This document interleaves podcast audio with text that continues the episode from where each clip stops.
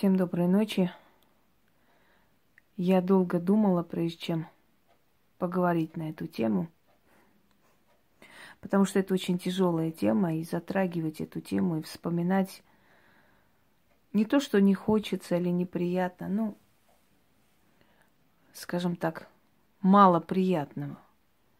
Но это одна страница моей жизни, поэтому я считаю, что я считаю, что эта страница была не зря пройдена, потому что я очень много узнала. Я стала мудрее, сильнее,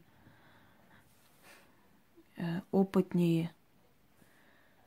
Я очень многое поняла в этой жизни, и я, наверное, благодарна этому опыту. Кроме того, я хочу сказать, что с того времени я получила очень сильную защиту потустороннего мира и тех душ, которым я помогала при жизни. Я хочу поговорить с вами о хосписе и о моей работе там.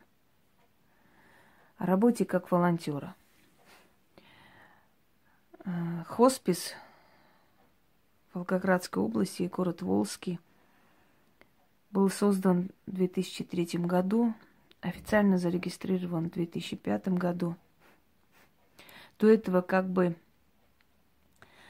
э, считалось как частью больницы для тяжело больных отделения. Ну, в принципе, неофициально это считался хоспис. Со временем это действительно так и назвали хоспис. И я помню, что к нам в университет во время уроков биологии, потому что мы должны были в обязательном порядке пройти все предметы, нужны они нам, не нужны, в любом случае есть первая помощь, есть биология, есть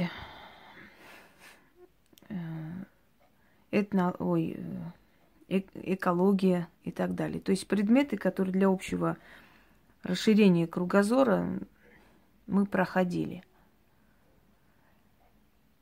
И вот э, пришли к нам в университет, предложили во время этих э, занятий, если у нас добровольцы, которые ну, хотели бы помочь людям, которые уходят, которым осталось не так много времени, помочь и морально, и физически – передвигаться, поскольку не хватало врачей, не хватало санитарок, да и не, особо они хотели ухаживать за ними, собственно говоря, без денег и просто так. Нужна была помощь. Эм, из нашей группы согласилась я и Дана, ее звали девушка. Дана не выдержала, месяц поработав, она ушла. Собственно говоря, я почти что год ходила туда. Конечно, это было не каждый день, это нужно было, ну, когда будет время, в течение недели, позвонить, сказать и остаться. Несколько раз оставалась э, э ночную смену, дежурили, остав, оставались. Я была студентом, Вот я просто вспоминаю, и мне немножко так дурно становится это все время вспоминать. Я согласилась. Я согласилась. Первые две недели я думала, что я не выдержу там больше. И я собиралась уходить. Собственно, наша функция состояла в том, чтобы приносить им э, попить, помочь поесть, если кто не может, не в состоянии, да, э, извиняюсь, отвезти в туалет, помочь купаться и прочее, прочее. И вот первые две недели у меня было ощущение, что я не выдержу, потому что, вы знаете, там не только, не обязательно, то есть были вопреки э, понятиям, что там такие брошенные старики, никому не нужно. Нет, там были люди вполне молодые. Там были э, молодые жизни – которые, понимая, что они уже уходят, не хотели быть в тягость дома, не хотели постоянно вызывать за свой счет э, медицинскую помощь. Им нужно было, чтобы обезболивали. Ну, хоспис это, в принципе, там не лечат. Там просто э, как бы выдают обезболивающие, облегчает уход человека, скажем так. Колят обезболивающие, пытаются там облегчить э, состояние человека и прочее, прочее. И, к сожалению, мы знаем, что рак – это болезнь, которая очень сильно помолодела уже. И если раньше этой болезнью болели после 60-70 лет, сейчас могут и 20-летние начать болеть. И, собственно говоря, в те годы это тоже было – и я помню несколько случаев, когда молодой парень лежал, у него уже была последняя стадия, рак желудка. Он весь был такой пергаментный, никакой. И знаете, он очень с трудом разговаривал, у него стоял катетер. И он вот смотрел на меня такими глазами надежды. Он, видимо, подумал, что я врач или медсестра, потому что мы ходили в белых халатах. Единственное, что я могла сделать, э, я хочу сказать, что врачи там не блещут, скажем так, милосердием, но с другой стороны, я могу их понять, потому что если ты будешь с каждым умирающим уходить, просто переживать, приходить в истерику, то ты недолго выдержишь. С одной стороны, поймите, что врачи не должны э, дать волю эмоциям. Это губительно для них самих, для их психики. Но с другой стороны, кто будет э, брать на себя функцию, да, облегчать боль тяжело больного человека? Это тоже нужно делать. Это нужно делать хладнокровно и спокойно, потому что они понимают, что уже ничем ему не помочь. Это было очень тяжело. Я просто бывала, что приходила домой, разбитая, плакала, мне было нехорошо. Я сейчас понимаю, что больные люди, вообще э, смертельно больные люди, тянут жизнь живых. Именно поэтому, когда дома есть тяжело больной человек, все ходят больные, у всех есть э, состояние такой выпитости, усталости, обессиливания и прочее. По неволе он не желает того, это делает. Он забирает жизненную силу, за счет этого продлевает себе жизнь. Именно поэтому, когда я вот эти все мучения и страдания людей увидела, несколько месяцев, некоторые лежали, некоторые умирали раньше – и прочее, прочее. Именно по этой причине я говорила, что я за эвтаназию. Что я за эвтаназию, потому что я считаю, что продлевать мучительное существование два дня, три дня, неделю, это, это есть эгоизм. Э, и, и поверьте мне, что если бы эвтаназию ввели законно, то очень много людей с радостью бы этим воспользовались определенные невежды начали орать, что я пропагандирую эвтаназию, и так, эвтаназию пропагандировать невозможно. Эвтаназия – это добровольный уход. И на эвтаназию человек соглашается добровольно, никто не принуждает. Но я считаю, что э, вот такие мучения, страдания, сквозь такие боли проживать лишних несколько месяцев – абсолютно становиться овощем, не, не быть неспособным передвигаться, быть неспособным сходить э, по своей нужде даже, это не есть жизнь. Жизнь это не только, знаете, дышать и видеть и слышать. Жизнь это чувствовать полноценно существование свое. Э, я считаю, что эвтаназия, наоборот, освобождает человека от плена болезни, от плена боли, достойно уйти. Но это мое мнение. Я никому это не навязываю. Хочу вам сказать, что там были и дети, и матери лежали с ними. Э, правда, это было не детское отделение, там были отдельные комнаты для детей, но э, такого количества пока, слава богам, не было. Но они тоже были, имели место быть. Э, кто-нибудь спросит меня, вот зачем, как для чего мне это было нужно. Знаете, я не могу вам объяснить, какая-то некая сила меня толкала туда, и я туда пошла. Вначале для любопытства вообще понять, что это такое. как это происходит, какой процесс. Видимо, для своего опыта вот сегодняшнего, который я, собственно говоря, чувствую, вижу людей и вижу настолько хорошо, что мало кто видит. Вот заслуга всех этих лет, этого опыта, этих мучений, этих трудностей, которые я прошла, прошла добровольно, что-то принудительно. Ну, в любом случае, это большой опыт для моей жизни. Я хочу вам сказать, что я изначально относилась к людям, старым, больным людям, очень лояльно, очень по-человечески, с пониманием. Когда-то снимала комнату в Волгограде у женщины, она была татарка. С ней никто не уживался. Это была такая строгая женщина, ее называли Мариам Апа, что в переводе означает тетя Мариам. Она заставляла меня называть себя Ание, что означает мама. Носить платок, не говорить, не выходить на балкон и так далее. Никто этому не подчинялся, кроме меня. Я не знаю, почему я это делала. Знаете, мне было желание такое, э, вот подчиниться этой женщине, вот, вот зауважать ее желание, вот, вот сделать так, как ей хочется, и как по душе, э, послушаться, что ли, ее, быть послушной, чтобы, чтобы она от этого получила удовольствие, чтобы ей стало хорошо от того, что кто-то ее слушается, что молодежь чтит ее традиции. Я не знаю почему. И я очень многому научилась у этой женщины. я поняла, насколько важна строгость, настолько важна требовательность к себе, чистоплотность и так далее, и так далее. И когда я уезжала, она плакала. Мы потом с ней долго дружили до, до ее смерти. Э, в Волском я жила Сначала моя сестра снимала там комнату в студенческие годы, потом я, звали ее э, Мария Николаевна, тетя Маша. Эта женщина, она, она была не просто, она была очень доброй души человек. Но мы с ней прожили э, некоторое время, потом у нее началась эта болезнь Альцгеймера. Я приезжала к ней, я ей помогала, я ее купала, она не в состоянии была уже это все делать, убиралась у нее. Хотя мне это было вообще не нужно.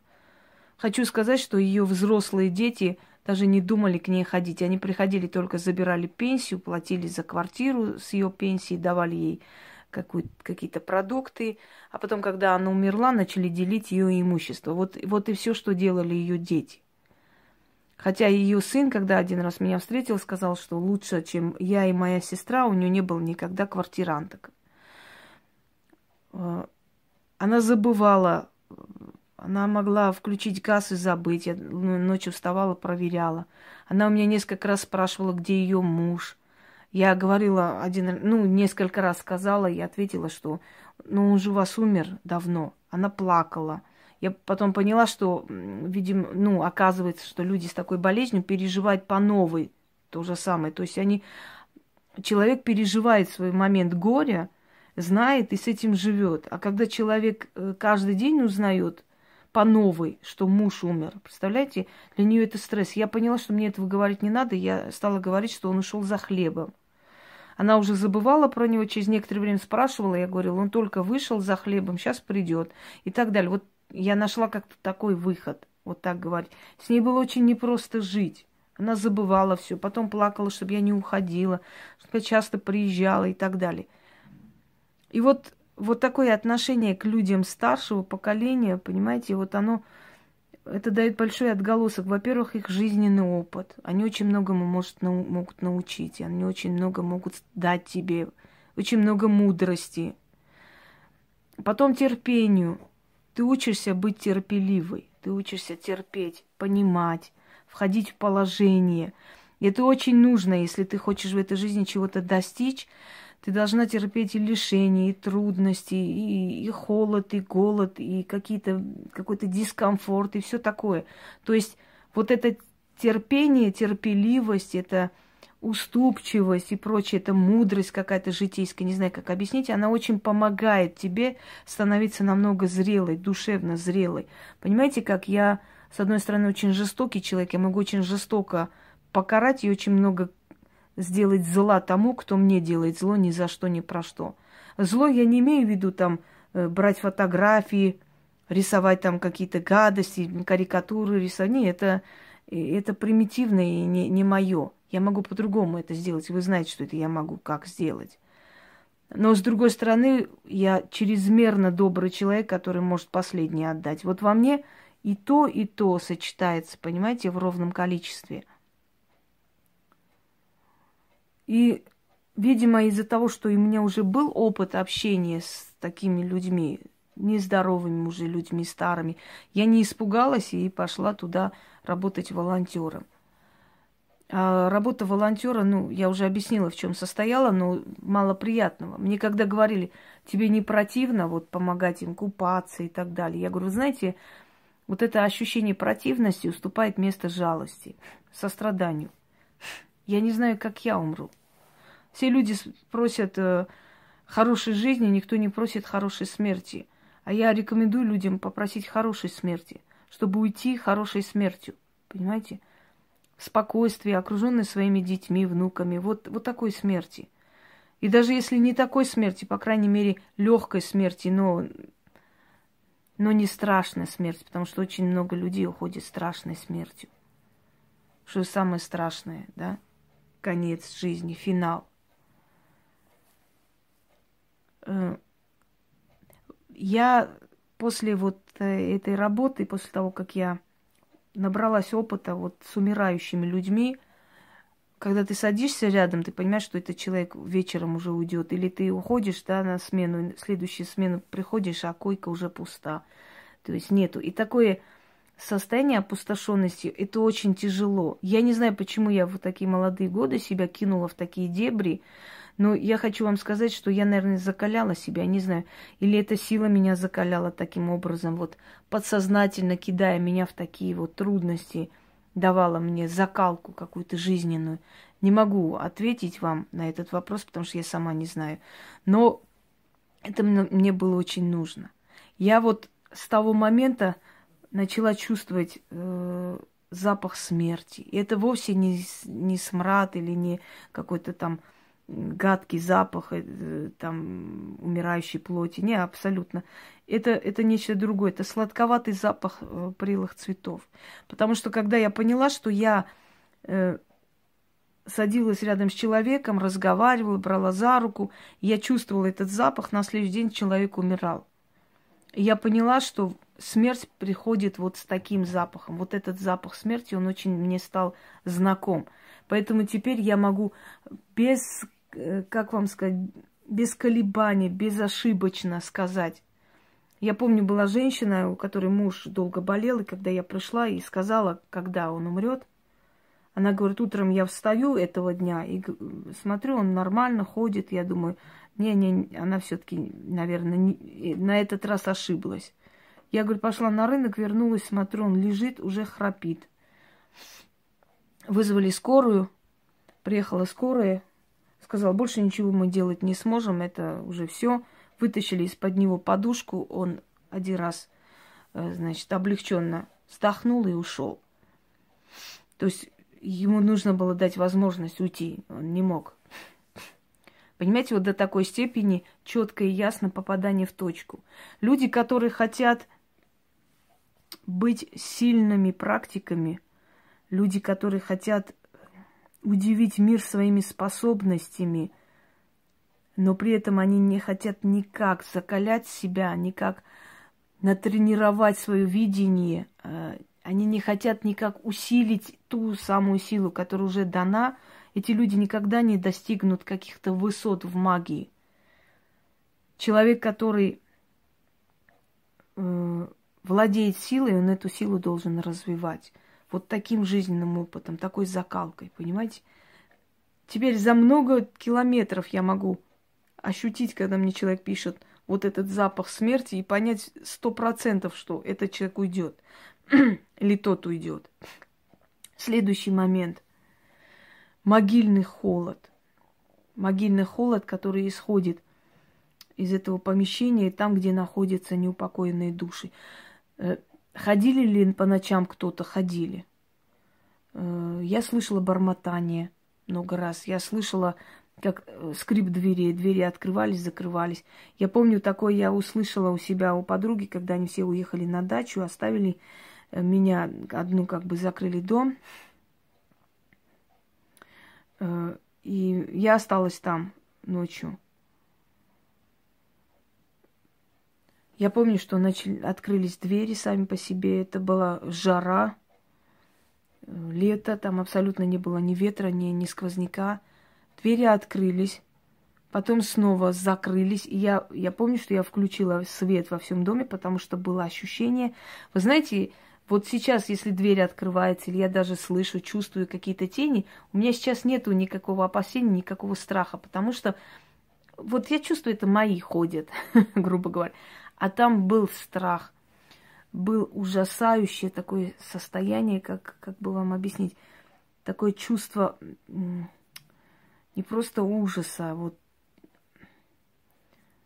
не, неприятное ощущение, как чье-то присутствие и присутствие того, кто очень злобный и очень не, недружелюбный. То есть вот это некое жуткое, да, вот это состояние жути – мне тогда было, конечно, меньше лет, и опыта было меньше, и прочее, прочее. Одним словом. Потом я поняла, что люди, которые, которым я помогала там, люди, которые которые сидели со мной и которые прощались со мной, которые говорили со мной, я поняла, что эти души в дальнейшем мне помогали. Наверное, в благодарность за то, что я им сделала в этой жизни, не знаю, но я чувствовала их помощь. Я много раз ощущала, я видела их во сне. Первые годы я часто их видела, сейчас не вижу. Сейчас уже как-то так постепенно они ушли. Но эти лица я часто видела. И поэтому, вы знаете, у меня нет ощущения какого-то страха перед мертвым миром – у меня нет ощущения барьера перед мертвым миром. Я иду на кладбище, я чувствую себя как, как среди своих. Мне спокойно. Я иду туда за защитой, я иду туда за разговором. Я просто иду кому-то, ставлю свечу, кого-то приветствую, с кем-то разговариваю, выхожу, и я чувствую, что весь груз дня от, из меня ушел, просто упал там. И глядя на вот эти камни, э, для меня нет ощущения такого, знаете, страха там или, э, или чего-то такого, я даже не знаю, как потустороннего, чего-то такого запретного, ужасающего. Для меня это настолько понятно, потому что я, глядя на эти все камни, я понимаю, что эти люди недавно были живы. То есть, потому что я, работая с такими людьми, находясь рядом с такими людьми, которые вот сегодня разговаривал с тобой, пил чай, и на следующую смену приходишь, и нету, все, умер ночью. И ты понимаешь, что это очень естественный, понимаете, естественный процесс жизни и смерти. И они для тебя как живы. То есть тело ушло, но человек настолько был близок, и общение близкое, что ты не ощущаешь, что смерть – это окончание, смерть – это продолжение. Просто человек – на время отошел. Отошел и ушел в, в, в мир иной. Но не значит, что он умер, что он уничтожился, что его больше не существует да, на этом свете, не существует э, во Вселенной. Он есть. Есть, но без тела.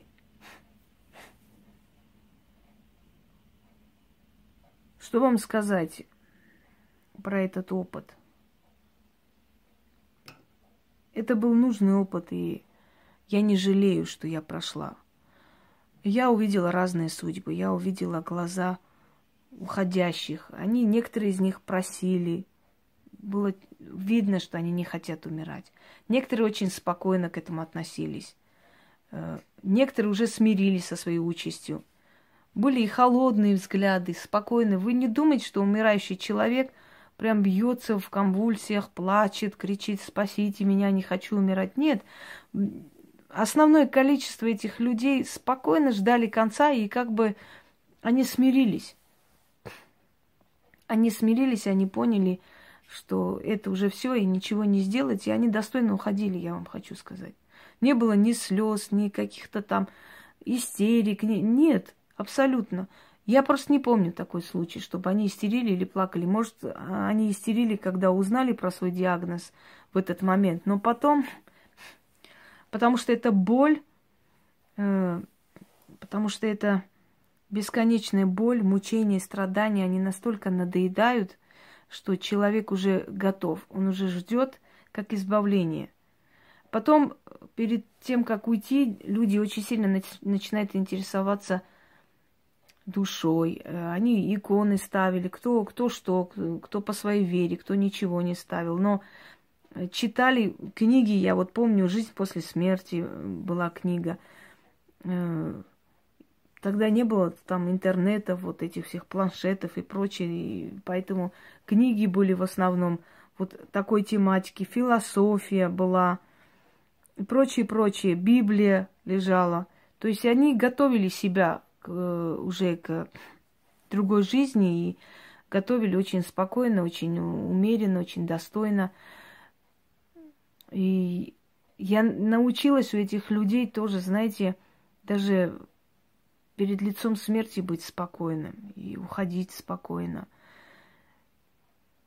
И потом, когда самой пришлось э, выстрадать и пройти это, когда сама почувствовала вот это дыхание смерти и подумала, что поняла, что мне как бы мне недолго и была уверена, что недолго.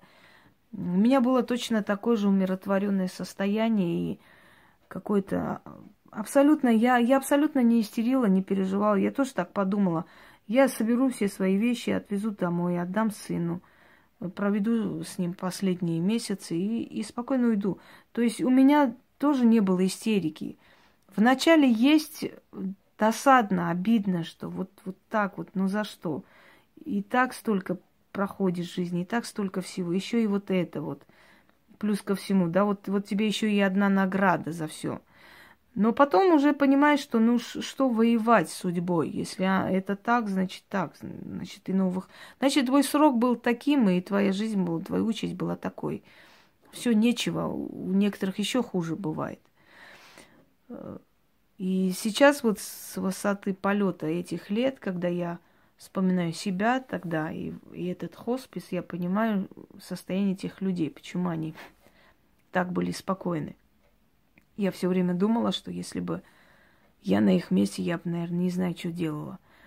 Но оказалась я на их месте и поняла, что очень спокойно уходят люди. Вот этот опыт между миром живых и мертвых и умирающих, он мне очень помог в этой жизни. Осмыслить жизнь, относиться спокойно к смерти, не бояться – чувствовать дыхание смерти, чувствовать присутствие потустороннего, видеть, как люди уходят в мир иной, прощаться с ними, чувствовать их после смерти, ощущать, что они присутствуют, что они есть. Я слышала несколько раз голоса, слышала голоса этих людей, которые были там. Вот, они меня звали. Ну, как звали? Просто сзади был, назвали мое имя, я повернулась, никого нет. Я вспомнила, чей голос это был. Потому что, то есть, там женщина была, месяца два она там лежала. Э, молодой парень был, э, еще девушка была лет 26, что ли, вот так, вот Оксана. И она меня звала как-то, я, я ее там рыжей солнышкой называла, она рыженькая, конопатая такая девочка, и нет ее давно. Почему-то, вот знаете, вот смерть, она постоянно на моем пути становилась. Видимо, вот это ощущение, чтобы, чтобы я просто знала, вот, вот как врата между этим и тем миром, все время чувствовала, видела, знала вот эту смерть и потусторонний мир, и эти, мир духов и прочее, прочее. У меня была ученица Надя. Я даже ей как-то